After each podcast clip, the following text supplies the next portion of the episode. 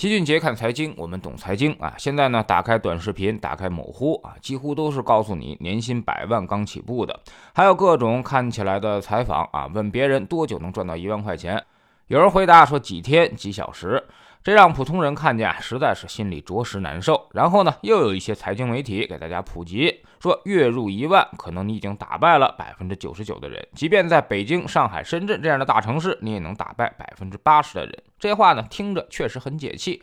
但是真实情况好像并非如此，这里面呢恐怕有几个统计误区。首先，大家用的数据是人均可支配收入一万块钱以上，也就是说啊，税后拿到手的钱，人均一万以上的家庭只有百分之零点六一。这里面呢存在三个问题，一个呢是税后，另外一个就是人均，还有一个就是统计本身。税后一万，那么税前你至少得有一万五，甚至更高；而人均一万呢，也就是说三口之家得有三万。至于统计的可得性，那么就是更多的存疑了。一些富人的收入，你是否能够统计得到，还是只能够拿到薪金收入？所以还原这三点问题啊，我们可以推断出一个家庭薪金收入月入五万啊，能打败百分之九十九的领工资的家庭，这个说法呢还是相对靠谱的。其次呢，就是大家所处的阶层不一样，月入三千的周边可能都是月入三千的，一个人月入一万，你周边可能都是中等收入。而为啥年薪百万的依旧不幸福？因为他的周边呢比他有钱的人有的是，甚至更多了。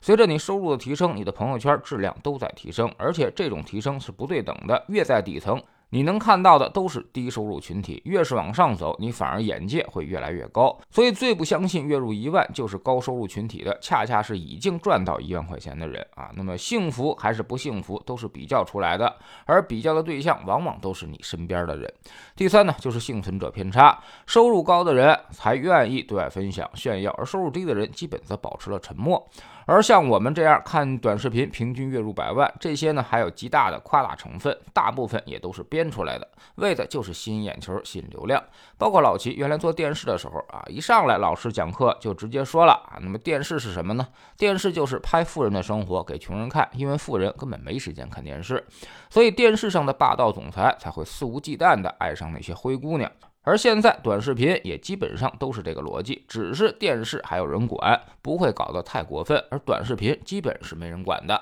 第四呢，就是光讲了收入没讲成本，月入一万，如果你要是没啥成本，这日子过得其实也还行，比如有床有车。不用你去租房，也没啥房贷，在父母家蹭饭，只是单身一个人，那么手头还算是比较宽裕的。但是如果你要是用这一万块钱养家糊口，供着房子，养着孩子啊，那么肯定就捉襟见肘了，甚至还完房贷，交完房租，自己手里就所剩无几。而在现实当中，绝大多数一万块钱收入的人啊，都属于后者。第五，对于收入的预期是不同的。今天收入一万啊，那么是不是觉得自己很富有？其实取决于明天的钱在哪里啊。比如老齐十五年前我就月入一万了，但是呢，那时候啊，应该还真是挺多的。但是呢，我们当时管这个叫做计件工资，也就是说你完成一篇报道拿一份钱，这个月你有一万，下个月你得从头做起。所以对于未来的收入，永远都是不确定的。这个月你有好的选题，下个月你没准就没有了。甚至下个月你生病了，你可能一分钱收入都没有。